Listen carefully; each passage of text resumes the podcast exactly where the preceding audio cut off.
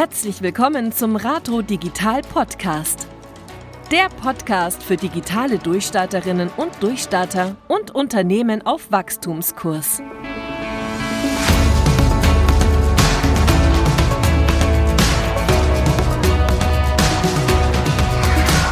Ja, hallo, herzlich willkommen zu einer neuen Podcast-Folge vom Rato Digital Podcast.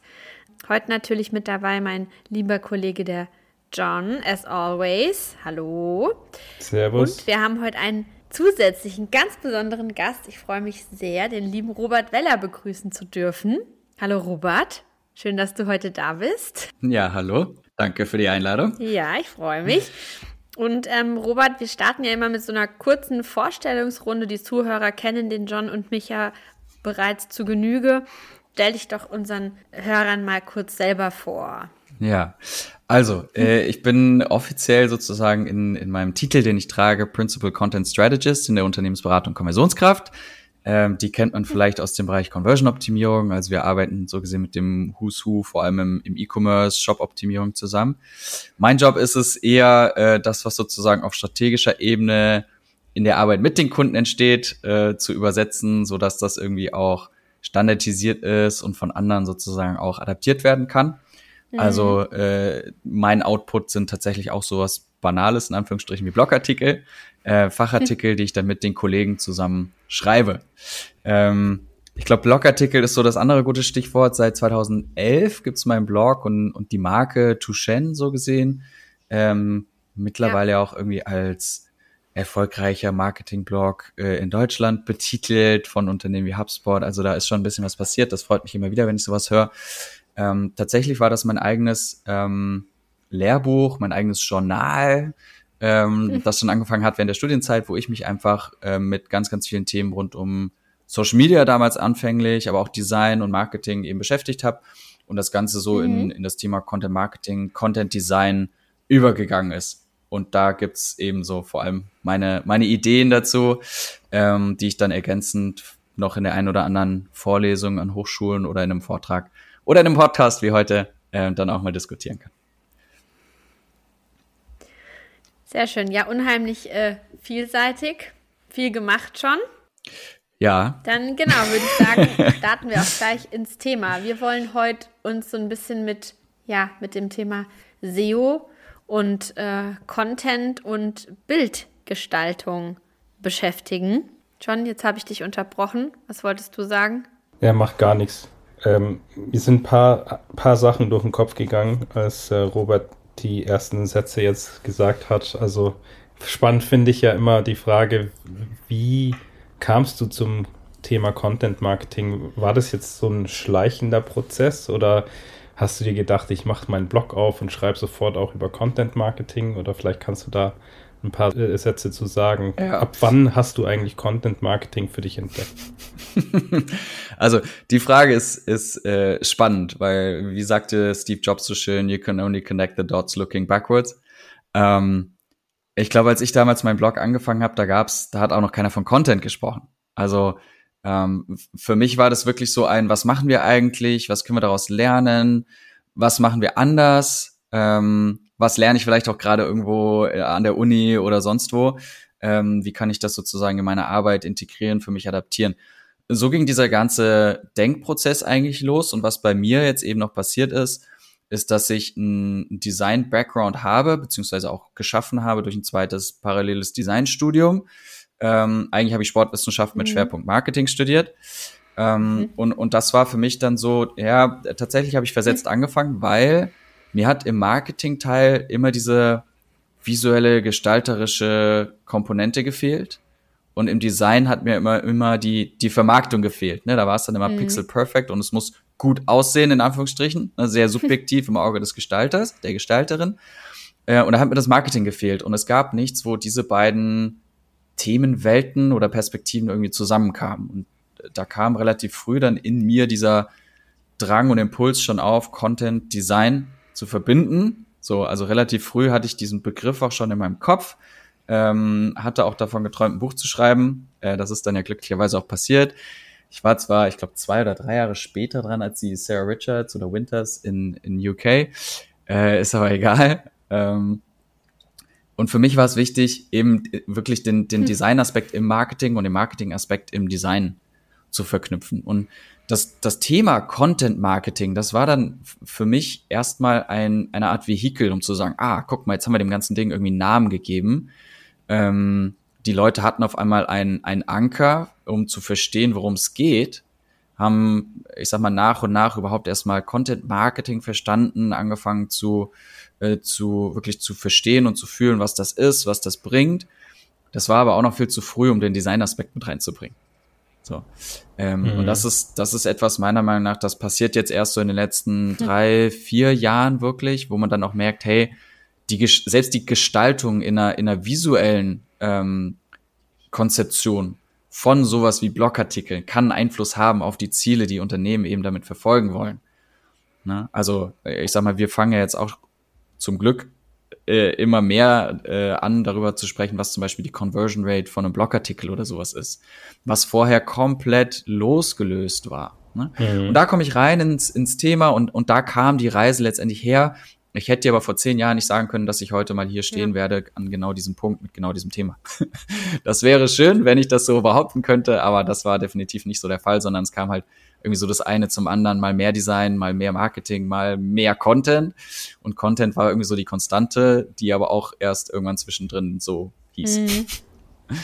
Ist auf jeden Fall cool, dass du das so herleitest, weil ähm, du weißt es ja sicher auch, Content Marketing ist ja auch irgendwie so ein, so ein Trendthema seit Jahren eigentlich schon und mhm. ich komme ja eher so aus der SEO-Ecke und da war dann Content Marketing sozusagen der heißeste Scheiß für eine Zeit lang und dann hat es irgendwann jeder gesagt, dass er Content Marketing macht, aber hm. diese Ausprägungen von Content-Erstellung oder auch Content Marketing und Design, wie du ja schon sagst, die sind ja sehr vielfältig und dieser Twist in, in Richtung Design gefällt mir eigentlich sehr gut.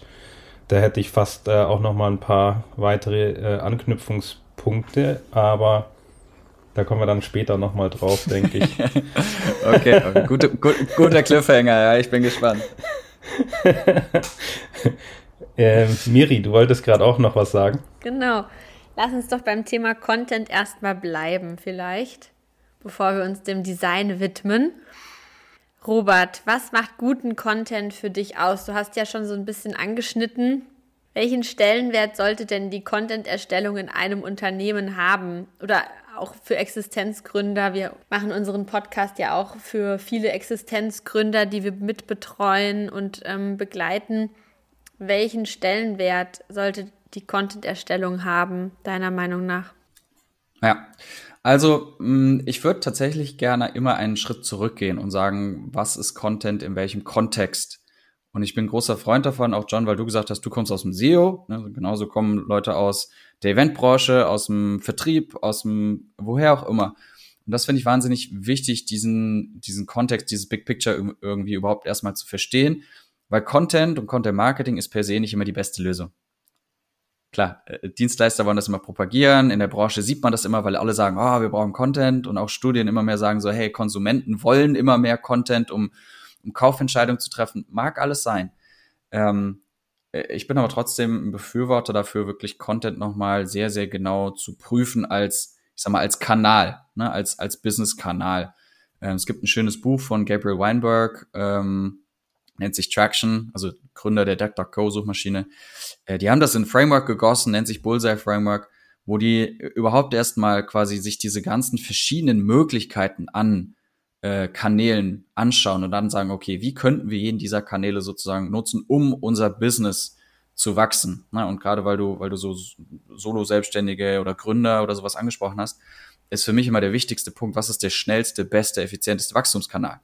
Content wahrscheinlich nur in den seltensten Fällen, weil wir im Content Marketing sehr, sehr stark uns auf äh, Compound Effects verlassen, auf so den, den Langzeitnutzen, der quasi über die Masse entsteht und über die Zeit entsteht ähm, diese Zeit haben viele Startups ja vielleicht gar nicht.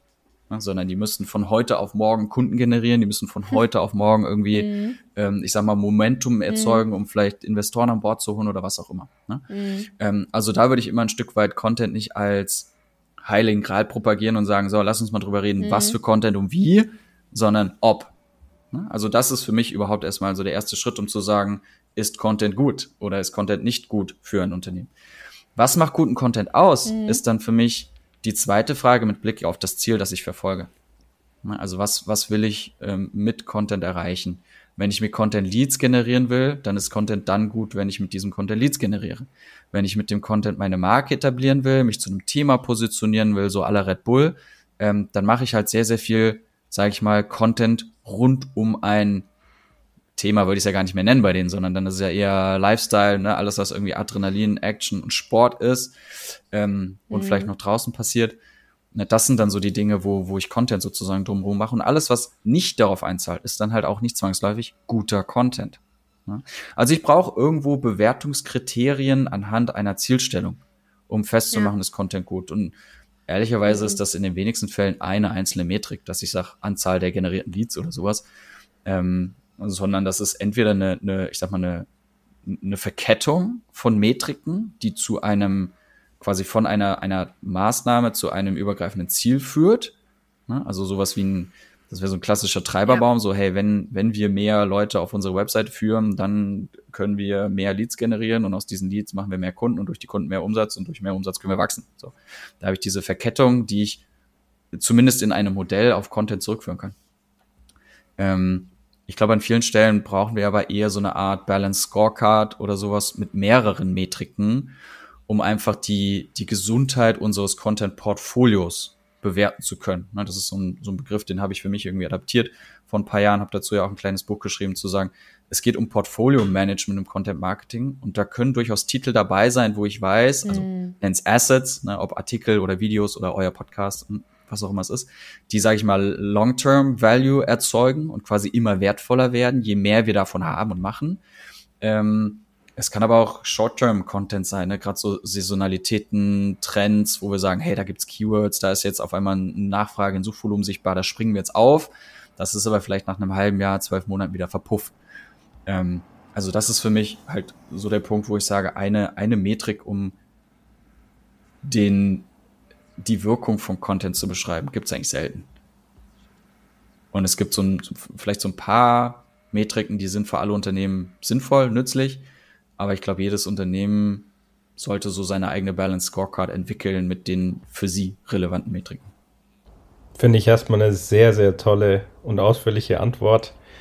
Ähm, gleichzeitig denke ich, dass, dass es wahrscheinlich vor allem für größere Unternehmen so umsetzbar ist, ja, sich genau zu überlegen, wo gebe ich jetzt mein Budget rein, in welches, äh, in welchen Kanal stecke ich jetzt das mhm. und das rein. Ähm, Würdest du vielleicht pauschal dann doch, also gerade im Hinblick auf kleinere Unternehmen oder auch Selbstständige sagen, ähm, egal was für eine Art von Content, Hauptsache du produzierst, damit du überhaupt sichtbar bist, ja. oder wäre das zu einfach gesagt? Äh, ich glaube, das wäre, das wäre zu einfach, das wäre wahrscheinlich fast schon gefährlich. Ähm, ich will so Dinge nie verkomplizieren oder komplizierter machen als nötig. Ne? Gerade weil wir nicht wissen, was Content bringen wird. Also wir können, wir haben keine Glaskugel. Ähm, deswegen bin ich immer ein großer Freund davon, mit Hypothesen zu arbeiten und dann aber sehr, sehr schnell zu experimentieren. Ähm, die Sache ist, äh, es, wir haben ja letztendlich oder, oder Gründer oder Leute, die oder Unternehmen, die, die damit anfangen, wir haben ja ganz, ganz viele Alternativen. Und im Endeffekt müssen wir uns für eine oder für ein paar wenige entscheiden ja. und gegen ganz viele andere. Das heißt, wir sprechen hier sofort über Opportunitätskosten die, die wehtun, die wir verstehen müssen. Ähm, und es geht letztendlich um Geschwindigkeit, um, ich sag mal, diesen, dieses, dieses Momentum zu erzeugen oder halt auch nicht. Und dann kann es sein, dass ich als, als Unternehmen oder als Person, als Unternehmer und Unternehmerin sage, ja, ich, ich, ich glaube an Content, äh, ich möchte das quasi tun und etablieren, aber die Art und Weise, wie ich das mache, darauf will ich mich noch nicht festlegen. Und dann gibt's durchaus meiner Meinung nach schnellere Methoden, zum Beispiel sowas wie, ich, ich suche mir mal die 20 branchenrelevanten oder für meine Zielgruppe interessanten Podcasts raus und pitch mich mal als Gast mit einer Story. Dann ist das für mich relativ wenig Aufwand, verhältnismäßig. Klar, ich habe pro Podcast irgendwie eine Vorbereitungszeit, ich habe eine Aufnahmezeit, ich mache irgendwie vielleicht auch ein bisschen Promo drumherum. Aber das, ja. der, der Aufwand für mich am, im Sinne eines, eines Overheads irgendwie ist relativ gering. Wohingegen, wenn ich sage, komm, ich starte jetzt meinen eigenen Blog, auf einmal habe ich hm. Server, ich habe irgendwie Hosting, ich brauche eine Domain, ich brauche ein Logo, ne, ich brauche äh, irgendwie Technik, Know-how, ich brauche ein Design, ich brauche Content-Pflege und auf einmal habe ich so ein Konstrukt, das einfach kontinuierlich Arbeit verursacht. Und da muss ich halt wissen, A, habe ich die Skills, die Präferenzen, ähm, um das selbst zu tun? Habe ich das Kleingeld, um das sozusagen outzusourcen? Ja. Ähm, oder wie, wie behalte ich das sozusagen tatsächlich am Laufen? Ähm, und da, glaube ich, gibt es einfach andere Möglichkeiten. Gastartikel auf anderen Plattformen publizieren, die schon etabliert sind. Wie gesagt, Gastartikel. Was ist mit äh, Sponsorings? Ne? Ich kann mich ja auch, wenn ich schon ein Produkt oder eine Dienstleistung habe, zum Beispiel einfach als Sponsor in Podcasts positionieren oder in anderen Newslettern positionieren oder Sponsored Posts sozusagen auch schreiben. Das ist ja irgendwo auch alles Content. Den kann ich ja irgendwann, wenn ich sage, dann, okay, jetzt ist die Zeit gekommen, wo ich doch meinen eigenen Blog vielleicht haben will, das kann ich ja alles wieder zurückziehen zu mir ne, und sagen, das, was ich damals im Podcast gesagt habe, guck mal, da mache ich jetzt einen Artikel draus oder guck mal, diesen Gastartikel, den ich dort und dort publiziert habe, die schreibe ich jetzt vielleicht ein bisschen um und publiziere sie bei mir auch noch. Ne, also da geht so gesehen nichts verloren, aber es sind halt externe Assets, die, glaube ich, schneller wirken, hm. als wenn ich jetzt meine eigene Plattform auch noch etablieren müsste erstmal. Ja, da gebe ich dir absolut recht. Also viele verstehen wahrscheinlich unter Content Marketing oder Content Erstellung auch sehr stark äh, Blog Blogartikel schreiben oder mhm. Blogpflege und ich kenne es von mir selbst, ja. Ich habe auch einen Blog äh, ins Leben gerufen, der wahrscheinlich Marktführer ist in seiner Nische und das hat Jahre gedauert. Und, und, äh, und das sind mhm. hunderte von Artikeln, die muss man ja erstmal schreiben. Mhm. Weil ich gebe dir eben auch recht, im ja. Prinzip in dem Moment, in dem ich nach draußen gehe und kommuniziere, erstelle ich ja auch äh, kleinere Contents äh, oder Texte, die ich meinetwegen auch in, ähm, äh, auf, auf äh, anderen Blogs platziere als Gastartikel oder in irgendwelchen ähm, Foren meinetwegen äh, oder auf, auf, irgendwelchen anderen ja. Plattformen, die es da draußen gibt, auch im Social Media natürlich, ja. Äh, wenn, ich, wenn ich, einen schlauen Tweet absetze oder einen äh, LinkedIn-Post, genau. Äh, ja. der zielgerichtet geschrieben ist, dann ist das sicherlich auch ein wichtiges Mosaiksteinchen im, im Content. Ähm, deswegen, also um, um nochmal so ein bisschen an den Anfang zurückzugehen, ich finde es persönlich nach wie vor sehr spannend zu gucken, was gibt es denn für verschiedene Ausprägungen von Content, Content Marketing und auch Ansätze. Ich glaube, es ist mhm. auch gar nicht so klar immer, ne, worüber man redet und das wandelt sich ja auch extrem schnell. Ähm, Stichwort KI. Also ich habe auch gesehen, du hattest äh, neulich ein, ein, interessantes Interview mit dem, ich glaube, Gründer von Neuroflash. Das war ja mhm. wahrscheinlich überhaupt jetzt mit äh, ChatGPT und OpenAI ein, einer der größten Impacts, sage ich mal, den wir in den letzten Jahren gesehen haben in Bezug auf, auf Content Marketing. Ähm, Würdest du das auch so sehen? Und wenn ja, ähm, eigentlich ist, ich weiß, das ist blöd, zwei Fragen in einem Satz zu stellen, aber äh, wie wird sich jetzt Content Marketing verändern dadurch? da ist sie wieder, die Glaskugel. also, das, das Witzige ist, ähm, wenn du tatsächlich mal in meinem eigenen Archiv ähm, ein paar Jahre zurückgehst, dann wirst du, glaube ich, einen Artikel aus 2016 finden, wo ich darüber geschrieben habe, wie wir künstliche Intelligenz im Content Marketing nutzen können. Ähm, das, was da drin steht, hat relativ wenig mit dem zu tun, worüber heute alle sprechen, ChatGPT und Co. Aber es, aber es zeigt halt schon, ähm, dass das, was jetzt gerade passiert, einfach nur äh, it was in the making, ne, seit ein paar Jahren. Und ich glaube, die meisten von uns kennen irgendwie diesen Hype-Cycle. Ne, da passiert ja auch irgendwo am Anfang schon was. Ne? Die, die Kurve muss ja erstmal steigen, bis wir diesen Hype erreichen. Ähm, und ich habe damals schon, äh, weil du jetzt gerade ähm, den Jens beziehungsweise den Henrik von Neuroflash angesprochen hast, ich habe damals auch schon mit ähm, Experten gesprochen. Ne? Ich habe auch jetzt in, innerhalb der letzten zwei Jahre, jetzt muss ich kurz überlegen, wie lange es schon her ist, ja, plus minus, nageln mich nicht drauf fest, hm. ähm, mit Kollegen von Amazon zum Beispiel gesprochen, die halt drüber lachen, was da gerade passiert mit ChatGPT und Co. Weil die machen das einfach schon seit Jahren. Das ist für den Daily, Daily Business. Ne? Die sagen so, ja gut, komm, dann nutzt ihr jetzt mal diese primitiven Tools. Ähm, wir entwickeln weiter in unserem stillen Kämmerlein die Lösung für uns. Mhm. Ähm, genauso habe ich mhm. aber auch einen sehr, sehr spannenden äh, Insight einfach von einer Plattform wie dem Bayerischen Rundfunk ähm, bekommen, die künstliche Intelligenz nutzen, um einfach Lückentexte zu füllen. Also gar nicht generative KI, sondern eher so eine sehr spezifische KI zur Automatisierung. Na, die dann Oha. irgendwie, ich sag mal, ihre Corona-News je nach Bundesland oder Landkreis auf ihrer Webseite quasi personalisiert oder lokalisiert haben, müssen wir sagen. Oder die ihre Spielberichte der Basketball-Bundesliga quasi anhand von, von Templates quasi äh, ausfüllen lassen. Das geht natürlich nicht zu 100 Prozent, mhm. weil du hast einen Flitzer beim Feld, mhm. den kann die KI nicht sehen. Das, das wird sie in einem, in einem Spielbericht nicht erwähnen, aber eigentlich wäre es erwähnenswert.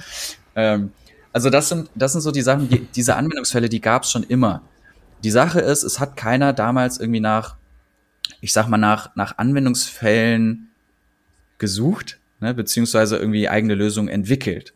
Jetzt sind wir genau an der anderen Seite. Jetzt haben wir auf einmal die Tools ne, in Abundance, wo wir uns gar nicht mehr entscheiden können, so, ah, welches nehmen wir denn jetzt? Ne? Auf einmal waren sie alle da. so, allein zehn Tools um, um für AI Copywriting, also schlimmstes Keyword, das es gibt.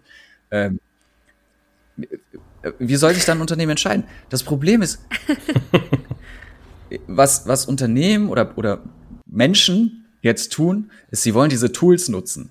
Und sie überlegen sich halt einfach auf Gedeih und Verderb, was kann ich denn einfach für einen geilen Scheiß mit diesen Dinger machen? So, und dann werden irgendwelche Bilder erstellt, irgendwelche Texte äh, erstellt und die werden dann irgendwo verwendet. Das halte ich für eine sehr gefährliche Entwicklung, ne, weil der Content einfach, ich sag mal, der kann zwar gut sein, ähm, abgesehen davon, dass er vielleicht so gut ist, dass wir nicht mehr erkennen können, dass er eigentlich falsch ist. Aber er kann sozusagen äh, gut sein. Also ich glaube, solche Tools, ChatGPT und Co. haben das Potenzial, die Baseline mhm. für die Qualität von Content zu erhöhen. Hm. Na? Ähm, wir nähern uns sozusagen dem Durchschnitt an. Und das ist ehrlich gesagt keine erfreuliche Entwicklung, sondern wir wollen den Durchschnitt ja hochziehen. Nur dafür brauchen auch solche Tools neue Trainingsdaten. Also ähm, ich glaube, wir drehen uns da ein Stück weit im Kreis, dass wir alle irgendwann same, same Copycat-Content machen, weil halt alle die gleichen Ergebnisse generieren aus so einem Tool. Weil sie eben sich nicht damit beschäftigen, innerhalb ihres eigenen Use Cases sich zu überlegen, mhm. was brauche ich für eine technologische Lösung. Und mein Lieblingsbeispiel ist ähm, ein Use Case, der da heißt, wie kann ich meiner Oma erklären, was Content Marketing ist? Was würde jetzt sozusagen der, äh, also ich, ich stereotypisiere jetzt extrem, aber was würde mhm. der Otto normalen Nutzer von ChatGPT machen? Gib mir eine Definition von Content Marketing. Boom, ich krieg eine Definition. Diese Definition landet irgendwo auf dem Blog. Diese Definition ist genau die gleiche, landet auf allen Blogs und ich habe überall den gleichen Kram auf der Website. Dann brauche ich auch keine mhm. Webseite mehr. Hm? Dann brauche ich sowieso kein Interface mehr, weil wenn die Leute wissen wollen, was ist Content Marketing, dann fragen sie künftig direkt GPT und googeln das Zeug nicht und landen mhm. auf irgendeiner Webseite. Ne? Also äh, macht keinen Sinn. Der spannende, der spannende Case ist, so ein Tool anders zu verwenden, nämlich kontextspezifisch. Und dann frage ich eben nicht, wie kann ich meiner Oma Content Marketing erklären, sondern ich schalte jetzt mein menschliches Gehirn ein und überlege mir, was braucht meine Oma, um Content Marketing zu verstehen. Und dann frage ich so ein Tool vielleicht ähm, etwas anders und sage, anhand welcher Metapher kann ich meiner Oma Content Marketing erklären, sodass sie das mit ihren 80 Jahren und äh, digitaler äh, Ignoranz verstehen kann. Und ich habe das gemacht und ich habe einen sehr, sehr schönen Text rausbekommen. Ich kann ihn jetzt nicht Wort für Wort wiedergeben, aber im Endeffekt klang er in etwa so. Content Marketing ist wie die Gartenpflege. Ne? Du musst den Samen erstmal einpflanzen, du musst ihn gießen, du musst dich um die, um die Sprösslinge kümmern, du musst sie hegen und pflegen, zurechtschneiden, äh, umtopfen und, und kannst dich daran erfreuen, wie sie groß werden und ihre Früchte abwerfen. Genau das gleiche ist im Content Marketing, nur dass es nicht um Pflanzen geht, sondern dein Gemüse und dein Obst sind quasi deine Texte, deine Audios, deine Videos. Wo ich mir dachte, geil. Ja. Da kann selbst meine Oma verstehen, was ich tue. Ich bin Gärtner. ja, so. Äh, meine Oma kennt Texte, meine Oma ja. hat schon mal ein Video gesehen, sonst ne, nennt's halt Fernsehen. Ja, ähm, und sie kann diesen Transfer schaffen. Und das ist meiner Meinung nach die, die, die Power, die in so einem Tool steckt. Aber wir müssen unseren Kontext quasi mitbringen. Und wir müssen uns selber überlegen, ne, ähm, was ist die Frage oder die Idee, die wir haben, die wir in eine Frage umwandeln können, die uns ein solches Tool beantworten kann. Und ich kann dann sagen, warte mal, jetzt ist aber meine Zielgruppe nicht Oma, sondern meine Zielgruppe ist Maschinenbauer, weil ich vielleicht ein Dienstleister für Maschinenbauer bin. Ich kann genau die gleiche Frage nehmen. Und dann kriege ich vielleicht eine Metapher, die nicht den Gartenbau, Gartenpflege ist, sondern vielleicht Maschinenbau. Ne? hey, Content Marketing ist wie Zahnrädchen, du musst die Maschine ölen, du hast hier Zylinder, ne, du brauchst Treibstoff, mhm. was auch immer es ist. Ne? Und so kann ich die Idee, die ich habe, viel, viel besser sozusagen kommunizieren. Und das ist für mich schon wieder die, dieser Punkt Content Design, weil es geht um Storytelling, es geht um dieses Kopfkino. Das ist visuell, was da passiert. Ne, meine Oma sieht sich im Garten ihre, ihre Texte gießen, so ungefähr. Ne, guck mal, da ist wieder ein neuer Buchstabe geschossen. Toll. Ähm, das ist, das ist das Schöne. Und, und da finde ich, brauchen wir die Tools oder können wir die Tools nutzen. Aber ich bin echt kein Freund davon, einfach ein Tool zu nutzen, weil es diese Tools jetzt gibt und mir dann zu überlegen, so, wo kann ich das Tool anwenden? Sondern ich gucke mir meinen, meinen Prozess an und sage, hey, wo, wo verbringe ich vielleicht ganz viel Zeit mit Dingen, auf die ich keine Lust habe? Contentpflege oder sowas, ne? Wer will schon irgendwie seine Texte, seine 3000 Wörter in irgendein CMS reinhacken? Ne? Cool, kann ich doch automatisieren, das ist doch toll, gibt ganz viele Plugins, direkt Google Docs ab in WordPress, ein Klick, fertig. Ähm, da kann ich solche Tools nutzen. Wo verbringe ich viel Zeit mit Dingen, ähm, von denen ich keine Ahnung habe? Ne? Bilderstellung. Äh, geht mal in meinen Blog rein, es gibt keine Titelbilder mehr. Warum nicht? Keine Ahnung, wo mhm. Titelbilder herkommen. Wahrscheinlich irgendwie das allererste WordPress-Theme. WordPress-Entwickler haben sich gedacht, komm, wäre doch schön, wenn da mal ein Bild drin steht. Aber welchen Sinn hat das? Da sind so viele Stockfotos in diesen Dingern drin gelandet, dass es überhaupt keinen Sinn gehabt hat. Ne?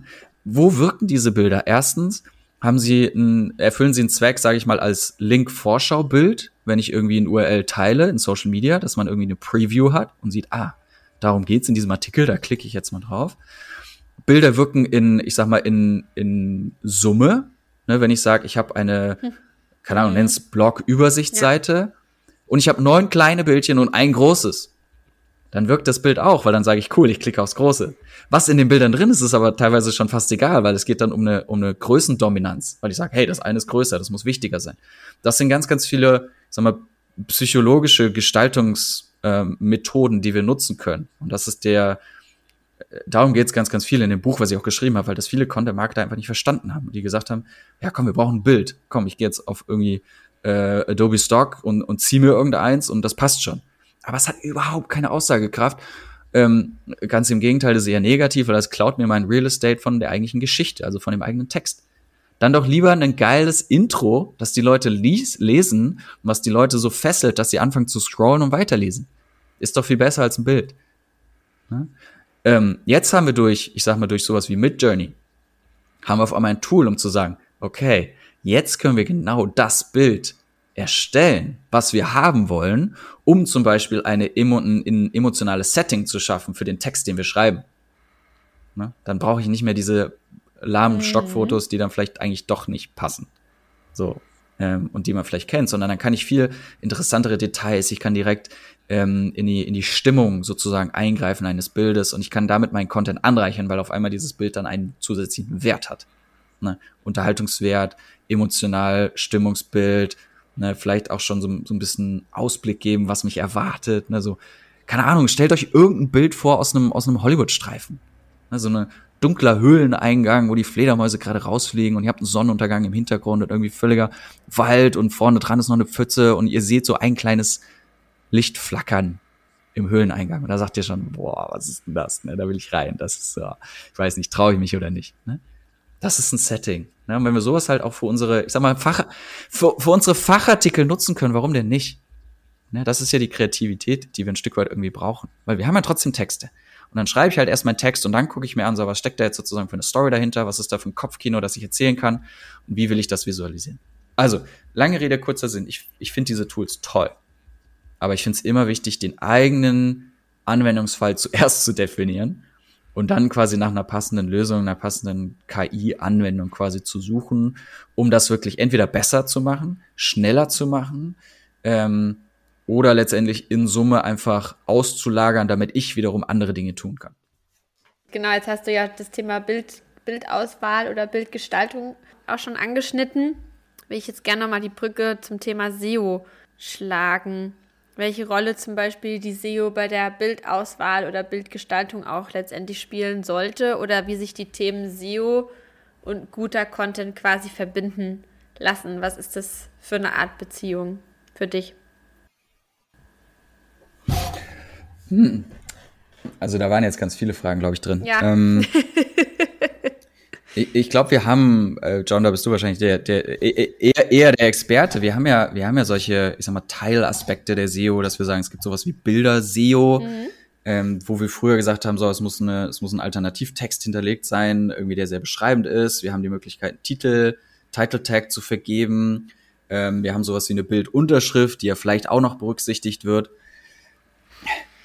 Äh, für mich ist das ganze Thema SEO erstmal äh, ein, ein User Experience Thema, weil SEO bedient ja eine Nachfrage. Und eine Nachfrage heißt, da ist schon eine Person, die etwas konkret sucht. Ähm, die hat vielleicht eine Vorstellung dessen, was sie finden möchte, ähm, aber zumindest hat sie irgendwie eine Symptomatik, die sie ergründen möchte. Und ich glaube, da ist das Ziel von Bildern dann tatsächlich eher, diesem, diesem Intent zu entsprechen. Und entweder direkt eine Lösung zu visualisieren oder eine Antwort zu visualisieren ähm, und weniger ne, in diesem Stockfoto-Bereich äh, irgendwie einfach Menschen zu zeigen. Ne? Ähm, kann sein, dass das hilft, aber ich bin da persönlich kein Freund davon, ähm, weil ich glaube, wenn wir ehrlich sind, viele der ganzen Such, Suchanfragen können wir relativ schnell und einfach beantworten. Erstmal wirklich mit so einem einen, zwei Satz, ja? Mhm. Und dann sollten wir das auch tun. Ähm, und ich finde, Bilder sind erst dann relevant, egal ob SEO relevant oder jetzt wirklich für den Nutzer im Endeffekt relevant, ähm, wenn sie einen Mehrwert schaffen. Und das tun sie zum Beispiel dann, wenn sie eine Erklärung, eine textliche Erklärung irgendwie verkürzen würden. Ja, weil oft, das heißt ja so schön, ein Bild sagt mehr als tausend Worte. Das heißt, wenn man irgendwie die, die Alternative hat, schreibe ich jetzt 500 Wörter, um etwas zu erklären, oder male ich ein Bild, dann male ich vielleicht lieber ein Bild, weil wir das als Mensch einfach viel einfacher verarbeiten können. Ne? Unser Gehirn ist ja auf Visuelles programmiert. Also das ist, das fällt uns viel einfacher. Ähm, versuch mal sowas wie die Eisenhower Matrix irgendwie zu verschriftlichen, dass Leute das wirklich verstehen oder mal halt einfach das Bild. Ne? Ähm, oder äh, egal, also äh, gerade dieses dieses Two by Two, ne, so eine so eine Vierfelder Matrix, die hast du sofort verstanden, weil das ein Framework ist, äh, ein Mental Framework, das kennen wir. Das haben wir schon so oft gesehen in so vielen verschiedenen Anwendungsfällen. Du kannst alles in so eine Vierfelder Matrix reinklatschen und die Leute verstehen das. Ne? Also das meiner Meinung nach geht das wahrscheinlich in jeder Branche. So. Ähm, und das sind die Dinge, wo ich sage, da ist dann auch so ein Bild mal SEO-relevant, weil du auch mit so einem Bild dann vielleicht direkt in der Bildersuche äh, gezeigt werden kannst, äh, erscheinst. Aber eben, wenn es hilfreich ist und zu einem, zu einem Search Intent passt. Ich glaube, sonst macht es keinen Sinn. Also, wenn es nur Dekoration ist, dann glaube ich, sind wir sehr, sehr weit hinten in der Kette. Ähm, aber bevor, also bevor wir über, anfangen, über sowas wie Keywords, Bildunterschriften oder bla bla bla, ähm, nachzudenken und zu sagen, so was sind quasi die, die technischen Aspekte, ähm, geht es meiner Meinung nach eher darum, diesen, diesen Search Intent und die, die User Experience sozusagen zu, zu befriedigen und zu verbessern. Ich denke mal, da kann man auch noch mal anknüpfen an deinen Design-Gedanken, also auch wirklich zu überlegen, was, was für eine Message hat mein Text eigentlich und was kann ich dann oder wie kann ich das in einem guten Bild transportieren und also auf die Idee bin ich übrigens noch gar nicht gekommen. Äh, das, was du vorhin gesagt hast, dass ich dann über KI-Tools meinetwegen sogar ein Bild äh, kreiere, das ist natürlich Next Level, weil wenn du es schaffst, dann ähm, diese Verbindung zu schaffen zwischen deinen textlichen Inhalten und dieser, diesem Bild, dann schaffe ich es auch wahrscheinlich, die, die, die ähm, Nutzer, ähm, die, User Behavior, also die die Nutzerverhalten so zu optimieren, dass das sich auch positiv auswirkt auf Analytics-Daten. Und dann habe ich wieder den Kreis, ja, dann habe ich äh, auch SEO-Effekte, die dann indirekt wirken, aber wenn ich dann wirklich eine stimmige Bilderwelt habe, äh, die passt zu den Textinhalten, dann wird es sicherlich dafür sorgen, dass auch die Verweildauer besser ist, dass die User sich besser abgeholt fühlen und genau das vorfinden, wonach sie gesucht haben. Das ist eigentlich äh, ziemlich clever. Also wäre ich jetzt selber gar nicht drauf gekommen, aber macht Sinn. Ich, ich würde halt wieder die Frage stellen, welche, welche Wirkung sollen die Bilder haben? Bilder für SEO einzusetzen, ist wahrscheinlich schon ein Edge Case mittlerweile fast. Ähm, ich glaube, wir haben durch Bilder viel, viel mehr Markeneffekte, mhm. ne, weil du durch eine gewisse Wiedererkennbarkeit, durch gewisse Farben, Symbole, Elemente halt einfach diesen Wiedererkennungswert schaffen kannst. Ich meine, wo kannst du ein, ein, ein magentafarbenes Visual sehen und nicht an eine Marke denken? ne?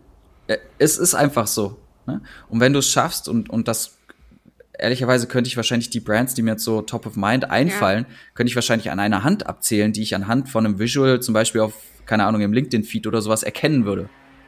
Ne? Weil die das einfach durchziehen. Und da sind wir gar nicht nur bei, bei Bildern, sondern da geht es einfach grundsätzlich um, um Visual Content, meiner Meinung nach. Ne? Da sprechen wir über sowas wie Schrift, Schnitte, äh, Schriftarten, Schriftkombinationen, ne, Schriftpaarungen. Da sprechen wir über, ich sag mal, Layouts auch. Da sprechen wir über irgendwelche Elemente, Farben, Formate. Äh, ich glaube, wenn, wenn Marken da auch einfach mal so ihren Weg gefunden haben, ihren Style gefunden haben, ähm, dann ist das ein extrem krasser Effekt in einer, in einer Markenbildung. Ne? Und dann habe ich vielleicht einen SEO-Effekt insofern, dass die, äh, dass die Suchanfragen dann vielleicht sogar branch-spezifisch werden mit der Zeit.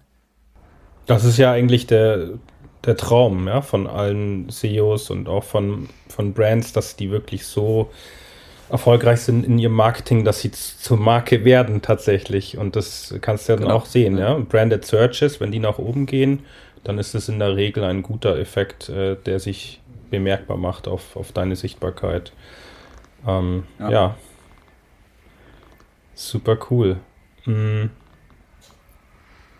Also Content Marketing ist nicht tot äh, wegen neuer KI-Tools. Das hatte ich mir noch aufgeschrieben. Aber das, äh, das, ähm, das ist so ein, so ein Ding, was wir gar nicht mehr weiter beleuchten müssen. Ähm, was ich mir noch aufgeschrieben habe, ist ähm, Stichwort Inbound Marketing. Wo siehst du da die Schnittmengen? Äh, es ist ja nicht identisch ne, mit Content Marketing, wobei, wenn du jetzt sagst, okay, ich schaue entlang der Customer Journey überall, wo könnte, wo könnten Fragen auftauchen und wie kann ich diese Fragen beantworten, dann ist eigentlich schon aus meiner Perspektive häufig die Deckungsgleichheit da. Aber dazu hast du sicher auch noch eine sehr ausgefeilte Meinung. Ja, ich, ich versuche mich kurz zu halten. Für mich ist ähm, für mich ist Inbound Marketing einfach ein Aspekt des Content Marketings. Ich habe das äh, ganz früher tatsächlich auch mal andersrum gesehen, ne, dass ich gesagt habe, eigentlich ist, ist der ganze Effekt von Content ein Inbound-Effekt, aber ähm, äh, diese Meinung ist, ist über die Jahre, hat sich über die Jahre verändert. Für mich ist Content Marketing kein nichts mehr, was wir so wirklich knallhart abgrenzen müssen. Ich bin völlig fein damit, auch im Rahmen von Content Marketing zum Beispiel Anzeigen zu schalten, wo man sagen würde, wow, nee, warte mal, das ist Advertising, das ist kein Content Marketing. Ähm, aber ich will ja den Effekt von Content Marketing als, äh, um jetzt in diesem Bild von dem mhm. Bullseye Framework von, von äh, den DuckDuckGo-Gründer mal zu bleiben, ich will ja Content Marketing als, als Core Channel sozusagen für mein Unternehmen etablieren. Und es gibt durchaus äh, Synergieeffekte durch sowas wie Advertising, durch sowas wie SEO, durch sowas wie, wie PR. Ne? Von daher, ähm, für mich ist Inbound ein Effekt, aber er funktioniert nicht immer. Weil Inbound verlässt sich ja darauf, dass die Leute zu mir kommen, aber das allein da sind ja schon ganz, ganz viele Annahmen impliziert, nämlich, dass sie schon wissen, was sie brauchen, dass sie wissen, dass ich ihnen das geben kann, äh, sie haben Interesse an etwas oder sie haben, sie haben schon irgendwie ein Problem erkannt. Ne? Der, der, ich sag mal, die, die neue Strömung im Inbound-Marketing ist ja They Ask You Answer von Marcus Sheridan, also von wegen, hey, alles, was du tun musst, ist quasi die Fragen deiner Kunden beantworten. Ja, toll. Ähm, das setzt aber voraus, dass sie die Fragen schon haben und dass sie die richtigen Fragen stellen. Hm. Content Marketing und, und gerade so dieser de Detail, der dann eben nicht Inbound ist, sondern eher Push-Content Marketing, wenn du so willst, ähm, der ist für mich noch spannender, weil wir damit überhaupt erstmal Symptomatiken äh, quasi adressieren können und sagen, hey, guck mal, wenn das, das und das auf dich zutrifft, dann hast du vielleicht ein Problem, so ungefähr. Dann fangen die Leute erst an zu suchen, so, oh shit, was kann ich gegen dieses Problem tun? Ne? Also Inbound nur oder deckungsgleich mit Content Marketing zu verstehen, ist ähm, sehe ich anders. Für mich ist Inbound Marketing ein Aspekt von Content Marketing. Ähm, ich glaube, wir brauchen aber trotzdem auch Push-Mechanismen, um mhm. wirklich die, das volle Potenzial von Content Marketing auszuschöpfen. Allein wenn wir über eine Distribution nachdenken, ich sag mal, nur einen Blogartikel zu schreiben, zu publizieren und quasi auf die SEO-Effekte zu hoffen, ist, glaube ich, ein bisschen zu naiv. Das geht mit einer starken Brand und gutem regelmäßigen Traffic, aber was ist mit dem, dem Push-Mechanismen, ich sag mal, eine, eine Promotion über Social Media, was ist mit äh, initialem Anzeigen, äh, was ist mit sowas wie Podcasts, mit Newslettern? Das ist ja irgendwo alles äh, synergetisch, aber wir müssen es halt tun. Ist das Inbound? In dem Moment nicht. Wenn wir damit ein übergreifendes Ziel verfolgen, ne, dann vielleicht schon. Aber die Frage ist, in welchem Kontext verwenden wir denn überhaupt Content. Ne? Ähm, sprich über Vertriebscontent. Ne? Also Content, den Leute im Sales sozusagen nutzen, um, sage ich mal, zu pitchen, Produkte zu verkaufen. Ist das Inbound? Nö, ist das Content Marketing? Ja, definitiv. Warum nicht? Ne? Das gleiche irgendwo im Servicebereich. Ne? Wenn du ähm, im Callcenter hängst, ne, und die haben irgendwie selber eine, eine FAQ-Datenbank oder häufig gestellte Fragen oder es gibt irgendwo ein Hilfeforum. Ist das Content? Ja klar, ist das Inbound? Nicht unbedingt. Ja? Vielleicht, weil die Leute mit Fragen anrufen, aber vielleicht auch nicht. Ja? Also das würde ich definitiv unterscheiden. Ähm, mhm. Und ich bin komplett offen dafür und, und nicht festgelegt zu sagen, Content Marketing muss ausschließlich inbound wirken. Ähm, ich glaube, da lassen wir ziemlich viel Potenzial auf der Strecke. Super. Spannender Exkurs auf jeden Fall. Ich glaube, äh, wir oder ihr könnten äh, jetzt noch zwei oder drei Stunden quatschen. So ist es ja immer. Das können wir, glaube ich, immer, ja. Sehr schön. Vielleicht äh, kommen wir ja auch noch mal ja. zusammen zu einer Folge. Warum nicht? Unbedingt. wir sollten auf jeden Fall noch äh, jetzt ähm, sagen, wo, wo dich die Leute finden können. Ne? Das kannst du ja noch äh, ausmoderieren sozusagen, Miriam. Ja, einmal auf LinkedIn natürlich, ne, lieber Robert, und dann auf deinem Blog Tushen. Genau, ja. Der, der einfache Hack ist, weil, weil Tushen ist immer schwierig zu buchstabieren, ähm, einfach robert-weller.de, äh, da ist die Weiterleitung aktiv. Das macht es ein bisschen einfacher. Wir verlinken das natürlich auch alles in den Show Notes, ist ja ganz klar. Und genau, ja. Was heißt es überhaupt? Äh, es, ihr findet die Info auf meinem Blog. Ähm, es ist tatsächlich ein Neologismus aus den chinesischen Begriffen mhm. Tu, was so viel heißt wie Erde, und Shen, beziehungsweise mhm. von, von Shenlong, dem Drachen. Ist äh, ehrlicherweise einfach nur mein chinesisches Sternzeichen, aber für mich war das damals so, ich möchte was mhm. eigenes, mhm. was einzigartiges, keinen so generischen Namen haben, mhm. weil es ja doch ein persönlicher Blog irgendwo war. Und ähm, die Eigenschaften, die einem Erddrachen zugesprochen wird, ähm, da habe ich mich tatsächlich auch wiedergefunden, aber wer sucht, der findet. Ja. Also da, da kommt der Name her. Sehr cool. Ist auf jeden Fall einzigartig. Und man kann natürlich äh, deine ganzen Bücher auf äh, Amazon und wahrscheinlich äh, anderen Websites finden. Ich finde es auf jeden Fall super cool, dass du schon so ein Portfolio hast äh, und wirklich ein nachgewiesener Experte bist äh, auf dem Feld. Ich ähm, habe auf jeden Fall viel mitgenommen aus dieser Folge und äh, bedanke mich sehr herzlich dafür, dass du dir Zeit genommen hast. Und ich denke auch, dass äh, unsere Hörerinnen und Hörer hier einiges mitnehmen können und konnten. Und mit Blick auf unseren Kurs äh, ist es sicherlich nochmal eine sehr tolle Ergänzung. Wir versuchen ja auch immer, die Leute mitzunehmen, hier ähm, überhaupt auch Themen so verständlich zu machen, dass sie mitkommen, weil du weißt es selber, es ist ein unheimlich komplexes Feld teilweise. Gleichzeitig ist, äh, ist es möglich, einen Einstieg zu finden. Und ich, ich glaube auch, dass äh, gerade in Sachen Content Marketing das jetzt mit dir, diese Folge mit dir ein, ein sehr schöner Einstieg sein genau. kann. Genau. Super. Ja, würde mich freuen. Immer wieder gerne. ich glaube, der Einstieg ist von vielen Seiten möglich, aber es ist so viel, alles auf einmal geht auch nicht. Absolut. Vielen Dank, Robert, dass du da warst. Und ähm, ja, bis zum nächsten Mal auf jeden Fall ja, nochmal vielen Dank für die Einladung auf jeden Fall. Hat Spaß gemacht. Das war eine neue Folge vom Rato Digital Podcast. Wir freuen uns immer über eine Bewertung, Fragen, Anregungen und Kommentare. Schickt dazu einfach eine Mail an durchstarten@rato-digital.de. Danke fürs Zuhören und bis zum nächsten Mal.